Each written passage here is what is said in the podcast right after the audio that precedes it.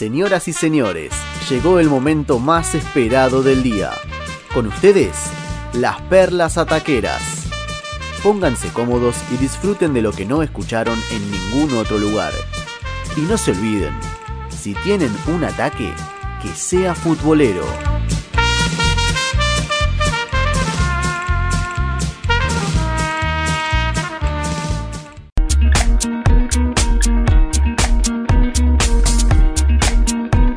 Facu Araujo, ¿le parece si vamos con la perla taquera y ese jugador que ganó todo en el Barça, según lo que dijiste, y eh, hoy en día se arrepiente de haber jugado? ¿Es así?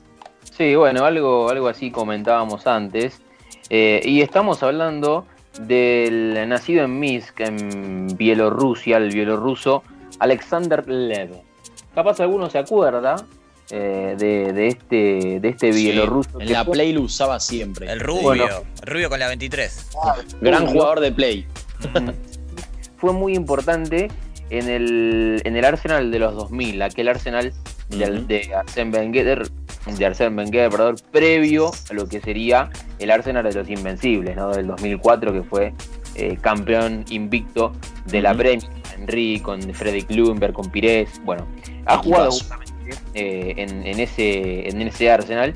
Y después, entre otros equipos, ¿no? Entre otros equipos en los que, en los que él ha jugado, por ejemplo, estuvo jugando en Inglaterra, eh, también estuvo jugando en equipos de, Bielorrusia, dio el salto más importante de su carrera desde Alemania en el, en el, en el 2000 y después pasó a, este Arsenal, así que estuvo más de tres años, eh, jugó en el Stuttgart y ahí saltó por 7 millones de, euros al, Arsenal. Ahí estaba todo bien con Alexander Lev, le gustaba, era muy feliz en ese, en ese Arsenal porque le gustaba también cómo, cómo se desempeñaba Arsène Wenger, tanto en el juego, sino también con los jugadores. Era como, digamos, su lugar en el mundo. Pero en 2008 barra 2009, cuando de la mano, ¿no? En paralelo, empezaba o ya casi terminaba ese Barcelona de Pep Guardiola, eh, del famoso sextete, a, coronarse en, toda Europa. Bueno, lo llevó eh, a cambio de 17 millones de euros. Lo compró el Barça a, Alexander Lev. Y justamente, en ese momento, Facu, 17 palitos era, era un número, ¿no? Era mucho, era mucho. Si bien eh, en este Arsenal no tenía, no tenía mucho, mucho rodaje, solamente jugó 36 partidos en ese, en ese Barcelona y no hizo goles, no llegó a hacer goles. Él, eh, digamos, es un mediocentro ofensivo, podía jugar tanto como por afuera, sino también como, como por adentro, pero en aquel Barcelona, con tantos nombres que había, no tenía mucho lugar. Más allá de que en el Arsenal había sido muy importante y había jugado más de 100 partidos en aquel, en aquel Barcelona. Bueno, justamente ayer, en un podcast con, eh, de partidario del, Arsenal que se llama In Lockdown, que lo, hace, lo hacen hinchas del Arsenal, eh, ayer habló allí, una vez ya retirado, se retiró en, marzo de este año a los 39 años, eh, y sorprendió a todos, sorprendió a todos porque dijo lo siguiente, todavía pienso en ello y no lo entiendo. A día de hoy no entiendo todavía qué pasó o por qué tomé esa decisión. Dice, en ese momento el Barcelona era el mejor club del mundo, pero yo era muy feliz en el Arsenal. Tenía amigos, disfrutaba con el entrenador y jugaba en un gran equipo. Ese momento, ¿sí? Eh, fue, él dice, una de las peores decisiones que tomó en su vida. ¿Por qué? Porque estaba muy contento, como decíamos, en el Arsenal. Tenía amigos, como él bien lo, lo mencionaba, le gustaba la manera en que entrenaba Arsène Wenger y decidió pasar al Barcelona que como comentábamos solamente jugó 36 partidos y no cometió goles. Además, otra de las cosas que le declaró fue la siguiente. Podemos decir, Facu, que cada partido que jugó costó unos 2, millones de euros más o menos. Más o menos, más o menos porque los 18. Carito, eh, ¿no? Bastante carito. Le salió la jugada al Barça por un jugador que venía de ser muy importante en el Arsenal y que después no encontró su lugar y que encima hoy en día, después de tantos años, casi 15 años después, declara que, fue una de las peores decisiones que, tomó en su vida. Dice, Barcelona es un club fantástico donde gané títulos, pero donde jugué donde no jugué tanto como en el Arsenal. Fue mi error en ese momento. Me pasaron muchas cosas en el ámbito privado y empecé estando nervioso y agresivo. Acá hay algo que dice muy importante. No es que Guardiola no confiara en mí, fue mi error. cuando eres tan feliz en un equipo, obviamente haciéndose referencia al Arsenal, tienes que quedarte. Bueno, claramente Alexander Lev se arrepiente toda su vida de haber pasado de aquel Arsenal en el 2000 eh, hasta el 2005, que fue campeón de todo ese Arsenal, invicto como contábamos recién del Arsenal de los Invencibles, pasó al Barcelona y fue una de las peores ediciones que él tomó en su vida, dicha desde su propia boca, fue una de las peores ediciones que tomé en mi vida pasar al Arsenal, al Barcelona, porque en el Arsenal era feliz, un, equipo como decíamos antes que jugó más de 100 partidos allí en, el Arsenal y después del Barcelona empezó el debate de su carrera, pasó por el bate Barisov de Bielorrusia, el Conjaspor de, de Turquía, volvió al bate Barisov, volvió otra vez a Rusia, volvió al bate Barisov, bueno, después del Barcelona su carrera empezó en un declive total y, y está claro, ¿no? Lo que le ocurrió y hoy en día, como decíamos, 15 años después, dijo que se arrepiente de haber ido a aquel, a aquel Barcelona más allá de haber ganado un sextete. Increíble vamos a hablar de Moisequín. ¿Lo tienen a Moisequín? Sí, sí, sí, no, para de mojar. Así es, vamos a contar un poco de su historia. Delantero que llegó en el último mercado al PSG, se fue Cavani, quedó libre, firmó con el Manchester United. El titular es Mauro Icardi, como se suponía, hay que ver ahora. Se fue Chupomotín también, ¿no? Se fue Chupomotín que firmó con el Bayern, es cierto también. Bueno, trajeron a, un chico, 20 años, para eh, ser suplente de, de, Icardi en principio. Llegó desde el Everton a préstamo sin opción de compra por un año hasta el final de la temporada que viene, en mediados de 2021. Pero bueno, contemos un poco de este muchacho porque en cuatro partidos ya hizo cuatro goles con la camiseta del PSG, 20 años, como decíamos, y es el primer futbolista eh, nacido en el siglo XXI en debutar en la Serie A, el primer futbolista nacido en el siglo XXI en debutar en la Champions League, también es el segundo más, eh, también del siglo XXI, del, 2000 para adelante, en debutar en las cinco ligas grandes. Eh, así que tiene un buen currículum este muchacho que salió de, Juventus, debutó con 16 años apenas, muy joven con la Juventus. Después pasó por, a préstamo por el Elas Verona, tuvo una temporada de préstamo que hizo cuatro goles en 20 partidos, volvió a la Juventus, en total en sus dos temporadas en la Juventus, 21 goles y 8 partidos, lo vendieron al Everton, 28 millones de euros pagó el club inglés, no le fue muy bien, estuvo en una temporada, hizo dos goles en 33 partidos, la verdad que no le fue bien como se esperaba, pero todavía tiene 20 años y ya eh, se fue nuevamente a préstamo ahora al PSG que en principio arrancó bien, cuatro goles en cuatro partidos, así que es un jugador para tener en cuenta y seguirlo de cerca, porque bueno, como decimos, tiene por lo menos algún currículum, unos prospectos que lo avalan, así que habrá que ver. Verla ataquera de la noche dijimos que íbamos a hablar de, Tito Lewandowski y bueno, vamos a hablar de los trofeos que ganó en este 2020, que, a ver, el 2020 creo que, salvo para Lewandowski y para el resto, digamos, lo en bien criollo, fue una cagada. Pero la verdad que lo, de Lewandowski fue eh, estratosférico. Eh. Ahora voy a enumerar uno por uno las cosas que ganó, pero voy a decir las que no ganó, porque lamentablemente Balón de Oro no, no va a haber por France Football. Y premio de Best parece que tampoco.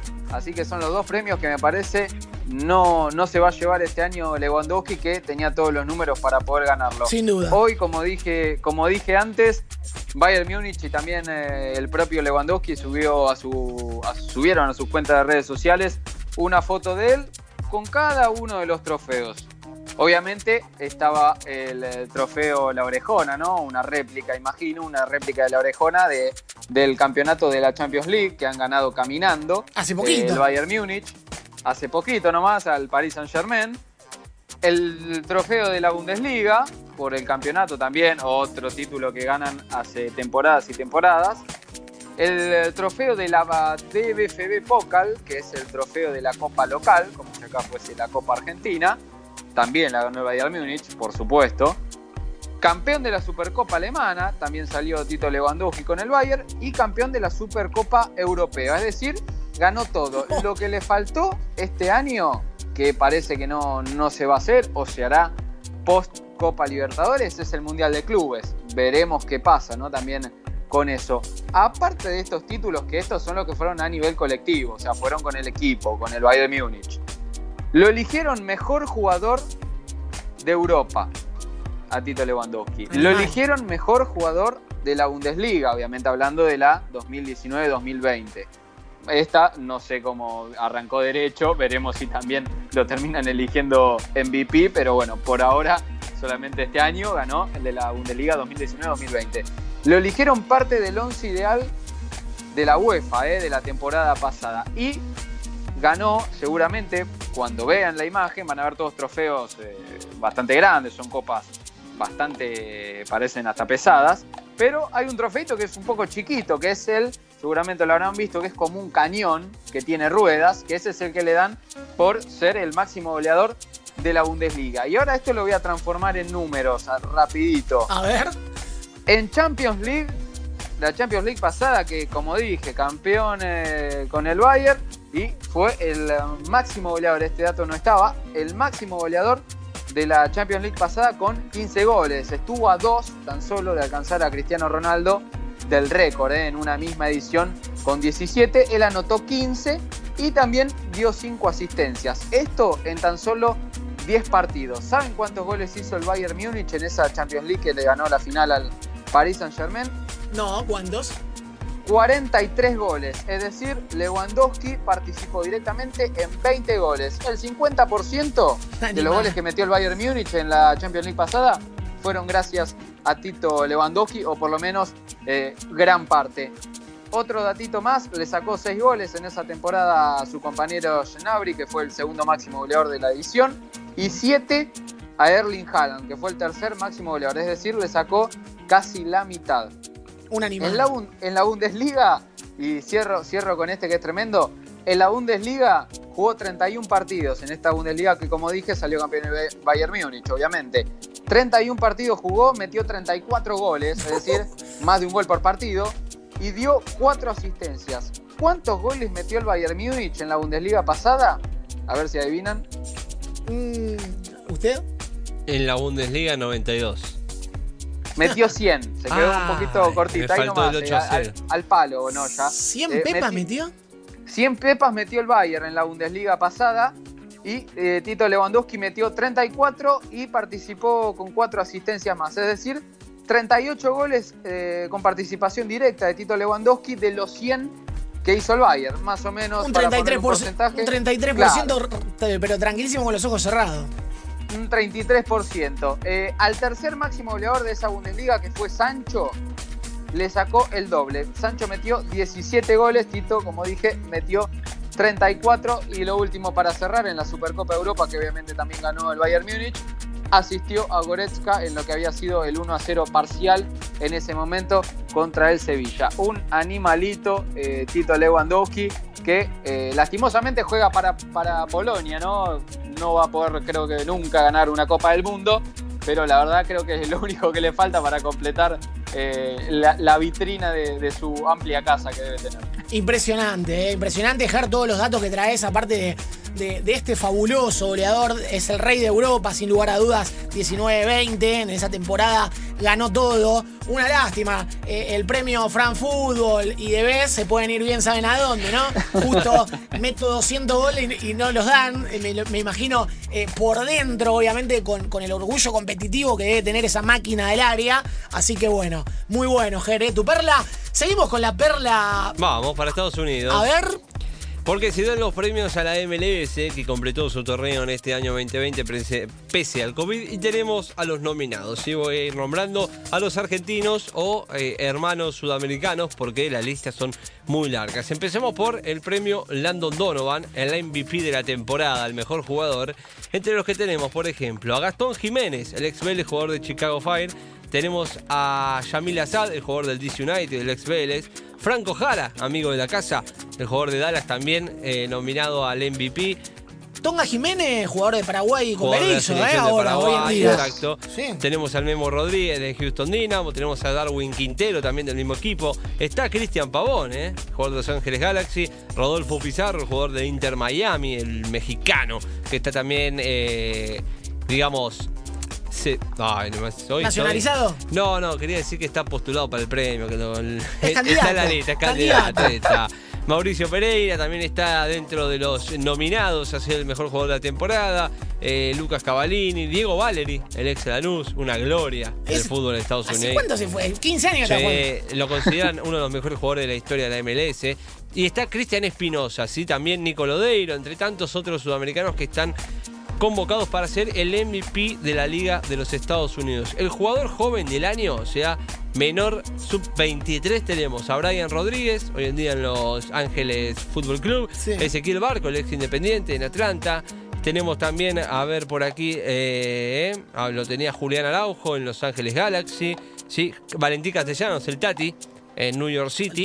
Otro de los argentinos que están convocados para lo que es el premio al jugador más el jugador joven de la temporada. ¿eh? Tati Castellanos, jugador del sub-20, por ejemplo, aquí de la selección. En arquero del año tenemos, a ver, a Pedro Gallese, el peruano que sonó en Independiente también Sí. dentro de los convocados. No está el Indio Vega, no está Vega, me sorprende, porque si no fuera por Vega su equipo se comería 17 goles por partido, ¿sí? Porque es real, cuando uno ve a San José, lo que ataja Vega es terrible, pero bueno, su equipo siempre termina perdiendo, la, la estadística no le juega a favor. En los defensores del año tenemos a Leandro González Pires, hoy en día el Inter Miami, a Jul- a Julián Araujo, el jugador de Los Ángeles Galaxy. Tenemos a Emiliano Insúa, hoy en día Los Ángeles Galaxy también, otro argentino. Tenemos a ver también por aquí, a ver a Marcelo Silva, ¿sí? uruguayo. Y eh, a Jaymar Gó- Gómez Andrade, el que supo jugar en Unión, en Central, el grandote, Sí. número 6. Sí, sí. Bueno, que hoy en día está jugando en Seattle. Estos son los defensores, ¿eh? Mejor regreso, esto es curioso. Jugadores que se fueron y volvieron a la MLS. Entre ellos tenemos a Milton Valenzuela, hoy en día en Columbus Crew, ex jugador de Newell's, aquí no jugó casi nada. Bradley Greg Phillips, este lo de conocer Ger, Ger, que le gusta el fútbol inglés, ¿sí? Eh, después tenemos también a Eric Godoy, el, ex- el ex defensor de Belgrano, también convocado para los regresos del año. Es un premio, me parece medio boludo. El Pipa.